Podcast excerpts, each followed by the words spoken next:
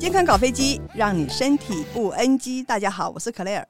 摄护腺癌在美国的男性中是很常见的一种肿瘤。近年来，我们台湾啊，那个饮食西化，而且医疗进步，所以呢，摄护腺癌在台湾的发生率还有致病率都逐渐在上升。根据卫福部的统计哦，摄护腺癌它已经跻身我们国家十大癌症的发生率第五名，死亡率是第七名。所以呢，摄护腺癌它除了有这些致病的原因之外，它还会对啊男性的心理产生很大的影响，因为这个疾病的本身，还有药物和手术，都对他们会造成很多后续心理上的一些问题。所以我们今天就要讨论的题目是：摄护腺癌之后，你们男性的雄风真的不保了吗？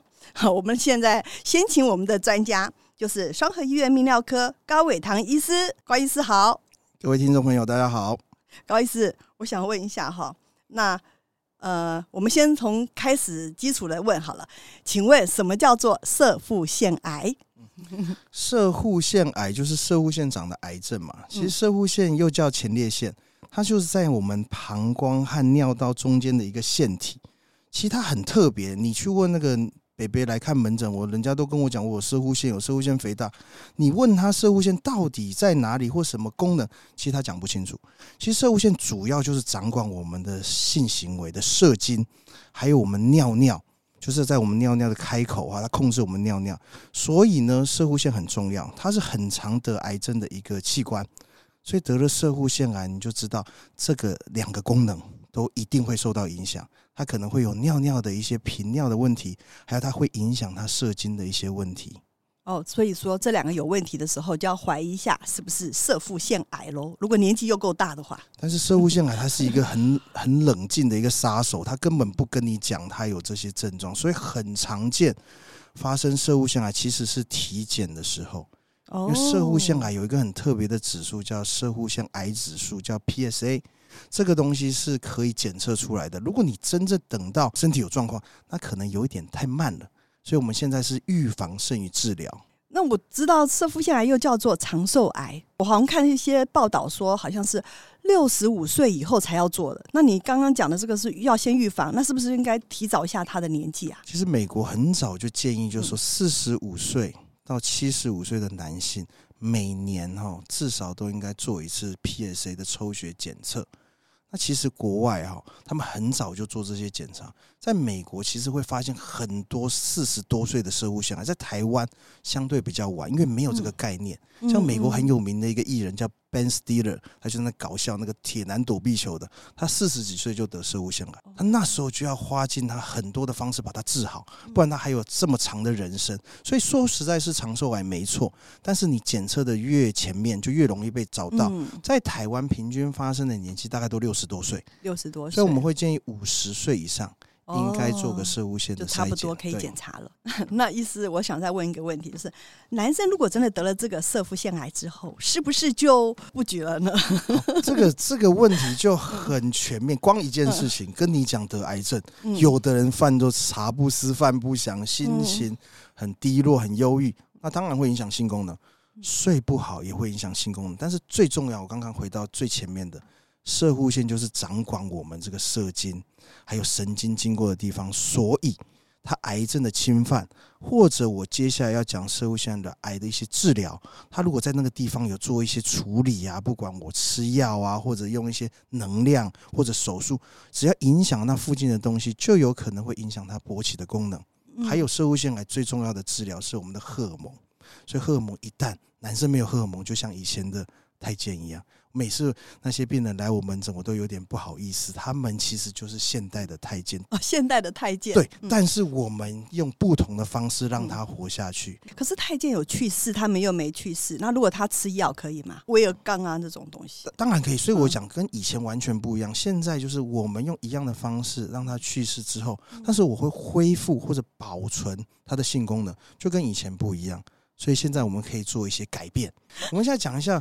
勃起这件事，就是我们的性功能，其实很很浮泛。其实有两个主要的面向，第一个是我们能不能够硬，能不能顺利进入啊；另外一种是不是太快会射精，这些都是广泛的性功能。还有另外一种是我根本不想，这也是性功能不好。所以你刚刚讲的威尔刚这类的台湾合可的一些壮阳药，吃下去主要是增加我们的血液循环，让我们的阴茎能够硬。那所以当然啦、啊，这类的病人当然可以吃这类的药，它不会影响他癌症的治疗。嗯，我吃下去，它就能够有勃起的情况。但是端看他这个摄护腺癌的严重程度，如果真的太严重了，我在做手术的时候或做一些放射治疗的时候，把边边的神经血管都破坏掉了。其实他也没有办法，就无力回天，就像一个台灯一样，你把那个电线都剪掉了，你再怎么在外面插插头，它都不会亮。所以那些最主要的那些神经血管还是要保留，他才有机会成为一个真正的男人。每次那个电视到了十一点以后，都会有一些那种什么男性的那个什么一柱擎天呐、什么男性雄风再起的那种那种食品，它不是药哦，他都说它是食品。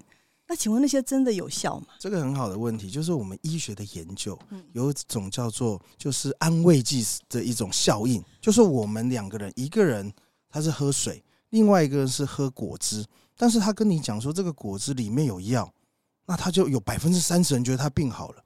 所以这个东西就是，我不能说那个食品都是靠这种，其实它就是有一些人会有效，他可能他的自信心不足，他吃了这些东西之后，他信心增加，就增加百分之三十的效力。何况这些保健食品都有一些根据了，嗯，像玛卡或者一些我们的人参，其实对于这个这血液循环啊、通血、活血都有一点帮助，所以你不能说它完全没效。但是如果病入膏肓的时候吃这些是有点浪费钱的。好，了解。那我想再问医生哦，男生如果想要减少得到色腹腺癌的几率，就是说他要常常射精，而且一个月要射到二十一次，这个是真的还是假的？还是这个文章有问题？没关系，下面可以留言投票一下，一个月有射精超过二十一 次的可以留言，你懂我意思吗？哈，基本上我觉得一个月二十一次有一点困难。其实他是做的研究发现哈。这个族群的人哈，得到癌症几率比较少，但是这个就不是说射精这件事会让癌症变少。其实有的时候你要想，他可能是哎，我就射了二十一次，结果我发现哎，我不能射精了，我有问题，我就赶快去检查，哦，他就会比较容易检测出来，所以比较容易就是射精到二十一次的人哈，他基本上身体都比较健康，所以当然比较不容易得到癌症啊。所以这有一些误差，所以。我觉得啦，大家可以听听，不用拿二十一次来折磨自己，但是你一定要好好的跟你的呃小弟弟对谈，就你不能放任他都一直恶化下去，那你要跟他讲，哎，他还能用，他用的不错，状况跟去年前年有没有变差？这就是个男性健康最基本的概念，不只仅限于在射护腺癌啦，对，这就是个男性健康。那医生，我自己个人有个问题哦，中医是这么讲啊，纵欲过度，老了就知道。是不是那种纵欲过度的，老了以后就不行的？还是说一个人一生就是用多少次，用完了那个扣打没了？这个很多种一些坊间的一些讲法。第一个人一生的那个精液量就是一个水桶嘛，对。但是我遇过就是排出超过两个水桶的人都有哈，所以那个都是假的。那第二个就是说，年轻的时候纵欲，老了会不会找你们？一定会。那个主要是就是说。你平常哦就吃很重咸，就是你一定要就是吃饭一定要加十瓢辣椒，你才觉得吃得下饭。那你年轻的时候就像老的时候，你身体不堪负荷这种东西，没有这么重口味的，你就不够兴奋。这个就是最大的问题，就是你一定要喜欢到特殊的某一点、某一种癖好。如果这一旦形成，它不是说不好，它就会变成你很容易不举，就是你一定要某一种情况才可以的。这岂不是一个很健康的行为？所以我建议要。自然或者一比较健康一点性行为方式比较好，不要一定要很特别的要绑起来啊，要滴蜡烛啊，这些都不是很好的。哦，今天呢听到这里，我觉得高医师解惑了我很多心中的疑问。好，那医师最近呢有很重的那个健身的风潮，那么我也知道你有一个副业，你有开一家健身房是吗？是的。嗯。那我听说哈，男生如果常常健身的话，男性荷尔蒙就会增加。那荷尔蒙一旦增加，不是得到摄护腺癌的几率就变高了吗？嗯，这有几个错误的地方啊。第一个就是说，我们健身房先放一边，就是说，如果一个人他的男性荷尔蒙越高，其实可以视作他越健康了。为什么会说男性荷尔蒙高跟摄护腺癌不好？因为我们摄护腺癌有一种治疗方式叫化学去势，就把荷尔蒙移除体外。那人家就会觉得说，为什么要移除？是不是它对身体不好？不是，是因为摄护腺癌它所有滋生或者它生长的养分或来源都是男性荷尔蒙，所以我们要治疗这个摄护腺癌的时候，我们就要把男性荷尔蒙移出体外。那不代表说我这个人哈很多荷尔蒙，或者说我补充一些荷尔蒙，有人会去吃一些药，打一些荷尔蒙的针。一直打会变成癌症，是不会的。这个人只要没有摄护腺癌，是可以去补充荷尔蒙，甚至运动也会增加。那讲回来，健身为什么会增加男性荷尔蒙？这很多方面，荷尔蒙其实睡得饱，心情好。然后，诶、性生活顺利，他就会提升。所以你有时候会看哈，愁眉苦脸的人，他男性荷尔蒙基本上就比较低一点。那很高兴的他会高一点。那第二个最重要的，其实荷尔蒙哈，就是有一种正向循环，就是你越胖的人，他荷尔蒙会越消耗的越多。什么意思呢？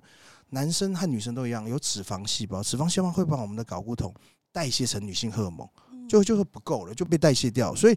你男性荷尔蒙越高，脂肪越低，就一直正向循环，然后男性荷尔蒙就越来越高。那这时候为什么要去健身房呢？因为健身房有一句俗话，就是如果你想要男性荷尔蒙增加，就叫深蹲，因为深蹲促睾，深蹲就促进睾固酮的分泌。为什么？因为下肢是全身最大的肌肉，你练二头肌，你练十次，你做一组下肢的深蹲，练到那肌肉，可能肌肉数是你手臂的十倍粗。那增加的肌肉的效益和增加荷尔蒙的效益一定比练手来得好，所以我建议各位，如果真的要去健身房，要增加男性荷尔蒙，下肢运动很多了，就是深蹲，大家最熟悉的一个动作。其实我要讲，社会腺癌的病人常常问为什么坏命，第一个先会 deny，说为什么我要得癌症？你要告诉他，第一个一定是基因。像这个精准治疗的年代，可能再过一阵子，他可能会查出你的人体有某些基因是特别容易罹癌，就像电子算命一样，抽个血，他就跟你讲说，你这因为以前啊有这些基因在，所以你会容易得癌。第一个是基因，那有基因的人不会得癌症，是因为环境。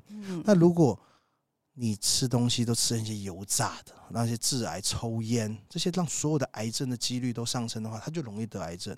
嗯，所以重点是这两个。所以男性荷尔蒙增加后补充男性荷尔蒙，并没有很强烈的证据告诉我们会得社会腺癌。所以跟大家讲，不要担心。如果你讲荷尔蒙高的都会得癌症，那你先看运动员，那些篮球员啊、棒球有没有得癌症？没有，其实没有。所以我们打破了这个迷思哦。所以大家不要因噎废食哦，健身还是对身体有帮助的。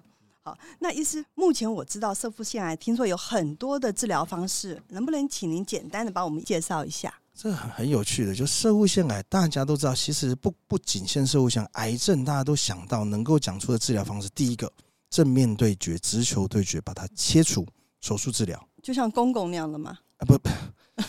公公是切蛋蛋或切鸡鸡，但是我们是切射物线呐，把射物线拿掉，先拿掉，对对，有点像变魔术一样，就在一个它的地方把它拿出体外，然后把它修复好，就把它移出体外。那这是手术治疗。那当然放射治疗就是我们的电疗、化疗，这些都是一种常见的治疗方式。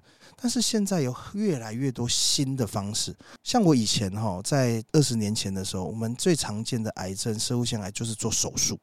那些人做完手术，其实常常会遇到这个性功能还有漏尿的问题。其实，在美国，还有一些泌尿科医师做一些反思，就是说我们是不是需要这么快的去开刀？因为开完刀，有的时候它会造成这个性功能的问题。嗯，那我很初期的癌症，像很多的想法就是用药物治疗或者追踪。所以我们有一个想法叫观察，就有的病人他是很初期的癌症，我们就观察，等到他变化再来治疗。这个观点一定要跟台湾人讲，外国人都能接受。因为外国人可能开一个刀要几百万，所以他能接受我等一等。但台湾因为全部都健保，所以他就想说，癌症怎么可能？医生叫你说不要开刀哈，一定要治疗。应该有的时候，像有的北北已经八十岁了，那得个癌症，那你要把他抓去开一刀，有时候北北也不体谅你。我常常听到北北说：“我死在这个床上，你要负责。”我说：“好，北北不用担心，我去看你啊。”哎，你讲到这个，我好有感。我爷爷就是他八十岁的时候被诊断为那个摄护腺癌。我说：“那爷爷，那你接下来要怎么办？我们要去照顾你，要到哪个医院？什么什么？”他说：“不用，医生说我只要观察就好。”那我们那时候因为不太懂，还想说那医生是不是太不负责任？怎么是观察呢？应该要积极治疗啊！其实这些东西我们都会看着它的剩余寿命。因为像台湾平均剩余寿命八十二岁、八十五岁，如果七十五岁以上，通常我们都会采取比较保守的治疗，像我们的药物或者我们用一些放射治疗。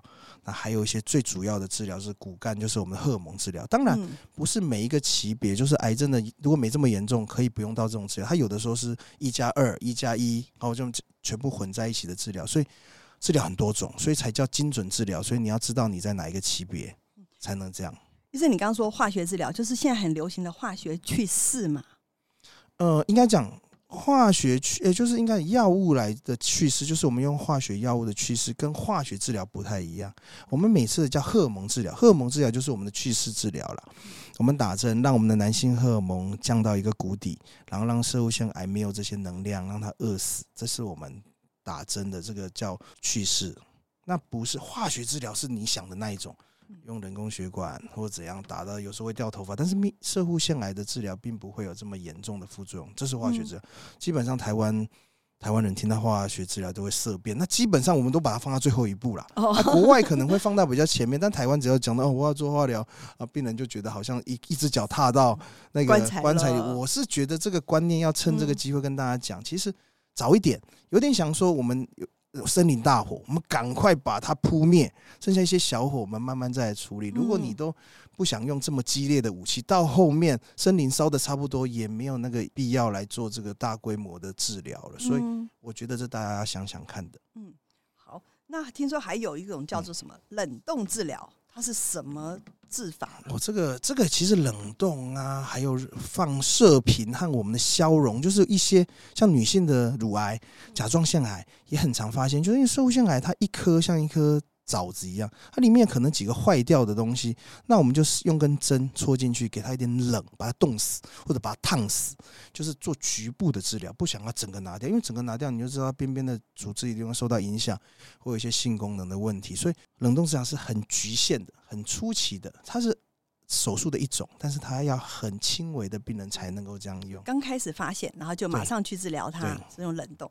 那现在因为我们知道。那个微整形啊、微创都很流行。那什么叫做微创标靶治疗？其实这个东西，其实我们为什么要讲标靶？其实标靶的意思就是我们很专一的去对付一些东西。那英文叫 target，就是我们锁定那个东西。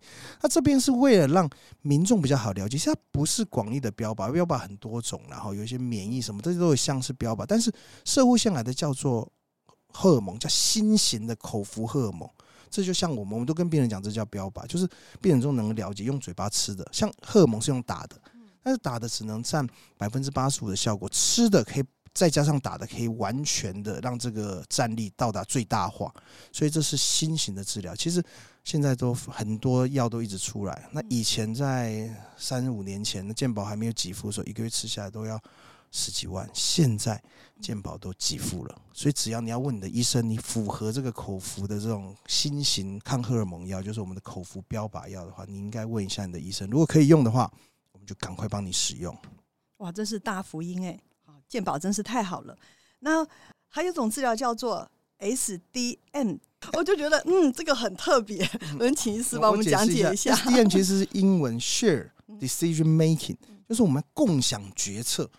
这个就是大家都知道，医医疗在进步。以前哈，古时候的医生说：“我跟你讲，你这类要假这类。”就是医生是很权威的，一言堂这样。对，一言堂。但是你想哦，你的 A 医生和 B 医生之间也不合，就他的一言堂跟你的一言堂也不一样。所以现在的科学，不管是医学，其他方面都讲究实证。就是我吃你 A 的药啊，就会变成死光光；我吃你 B 的药都好了，所以 B 的药是比较有效。所以 SDM 的意思是说，我把现有所有的配套方案。A、B、C、D 都跟你讲，这个 A 的优点就像买房子一样，A 的就是高楼层，然后但是贵什么？我们把所有的优胜劣败都列出来，跟你讲你要选择哪一种，最后再加上自己的意见，就说如果我是你，或者是我的经验，你应该适合让他的那个选择越来越短，因为有的时候病人，呃，是两级，有一些病人他就是很听信医生的，就说你讲什么就好，但是有一些病人他需要很多的资讯，他会觉得他可能是。老师或者大学教授，他需要很多的资讯，但他又不会判断，哦，这种是最麻烦的。所以，我们通常 SDM 就是给他很多选择之后，再加上一些你的建议，让选择从十个变成两到三个，让他比较好决定。这就是我们现在医疗对等最重要，所以会减少很多医疗纠纷啊。就跟你讲过，你自己选的，这没有办法。这就是一个，而且很多东西，像手术方式，像我们泌尿科很多的割包皮，呃，用传统的割包皮，用包皮枪，什么用镭射，这些东西要让病人去选择，就是就跟你买车买房一样，就是一个一个的套餐，然后嗯、呃，每个的优点缺点在哪里，然后由病人跟医生共同来抉择这样子。那医生，我们还有知道说，现在有很多的那种以前的药，听说都很贵。好，那现在有一些学名药，好像造福了很多这种病患，能不能稍微提一下这个学名药？这个学名药其实是一个很大的一个蓝海的市场，所以因为是市场很大，所以它很多厂商都有，很多国外的大厂，它就价把价格越来越往低。其实对全民。是一个福音。其实，呃，大陆有一个很有名的片子，我不是药神，这个你可以去看看。就是他因为吃着他就这个免疫的药，他没办法，他要想办法从学名药那里着手，因为太贵了。那这边的话，像我刚刚讲的口服自费一些荷尔蒙药，就是标靶的药，以前都很贵。那现在健保可以帮你用，但是健保只给你两年。我在国外，人家都可以吃到三年、五年、十年，为什么健保只能吃两年？因为健保是大家都要用，我的预算在那里，我不能够全部投注在这里，所以很多人，我很多我的我的病友吃了两年之后，哦，那个指数癌症都控制得很好，还去爬山，但是两年以后，哇，没有药了，怎么办呢？那我就没有药，那病人就会觉得说，我是不是就在等一些时间的变化？是不是讲难听就在等死？是。那所以我现在有这些学名药，刚好填填补了这个空缺。那学名药，你看以前哈，呃，自费要八万到十万，现在学名药出现，大概就是减半，大概三万到四万就可以拿到这个药了。所以应该对这些病人来讲，应该要选择这种比较好的投资，而不是就说什么都不吃。所以我觉得这种学名药的存在是很重要的。那有人会担心说说啊，学名药啊，是不是什么阿猫阿狗厂商做？其实都是大厂。那你要想哦，这又不是像特斯拉做电动车，你大陆做的电动车你可能不敢做，那特斯拉你可能敢开。但是这个药的制成其实相对于这种很复杂的东西简单很多的，就跟疫苗的制造，其实虽然它有一些差异，但是它的差异其实并没有那么明显。那讲难听一点，它的效率如果只有八成五九成，那我吃两颗或者怎么样都可以。嗯，好聪明哦。这个问题，当当然不能吃两颗，这是我的例子了哈。那它的效益上应该也是比较好的选择。嗯嗯。哦，所以我们今天也了解到了，之前呢，因为有健保可以帮我们做给付，然后之后呢，如果说还需要再继续治疗的话，那我们还有这个学名药来可以帮我们做辅助，而且负担也不会太重。那最后呢，能不能给我们一些摄护腺癌的警讯，让他们可以提早？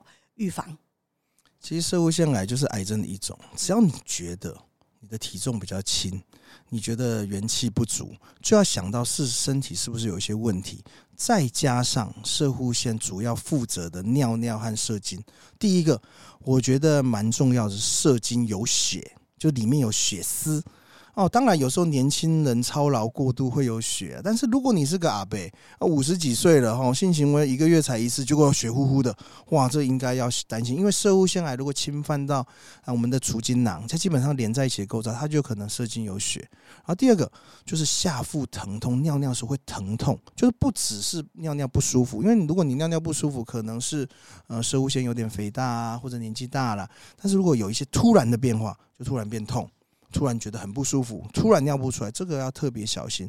然后还有普遍的，我建议五十岁以上，如果你的公司有帮你体检，一定有抽这个 PSA 癌指数。如果你没有，拜托来泌尿科医师，他一定很乐意帮你做个肛门指诊，帮你抽个血，这样就可以预防了。